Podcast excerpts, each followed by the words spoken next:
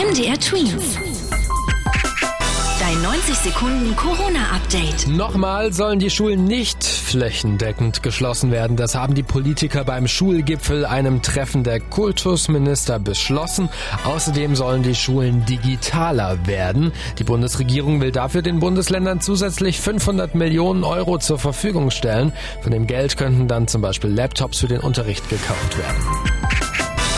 Corona-Pandemie kann erst mit einem Impfstoff nachhaltig bekämpft werden. Das sind die Worte vieler Experten und Politiker. Überall auf der Welt wird gerade an einem Impfstoff geforscht. Doch kann sich den jeder leisten?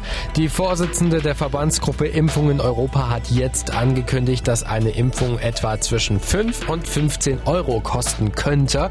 Der genaue Preis kann aber erst festgelegt werden, wenn es einen Impfstoff gibt. Und wann das ist, ist weiter unklar. Auch in Großbritannien steigen wieder die Ansteckungszahlen. Der Regierungschef Boris Johnson hat deswegen die Corona-Regeln für England verschärft. So müssen jetzt auch Masken in Taxis und Geschäften getragen werden. Außerdem gibt es wieder stärkere Einschränkungen in Restaurants und Bars. Die meisten der neuen Regeln gelten in Deutschland schon länger. MDR Tweet. Dein 90 Sekunden Corona-Update.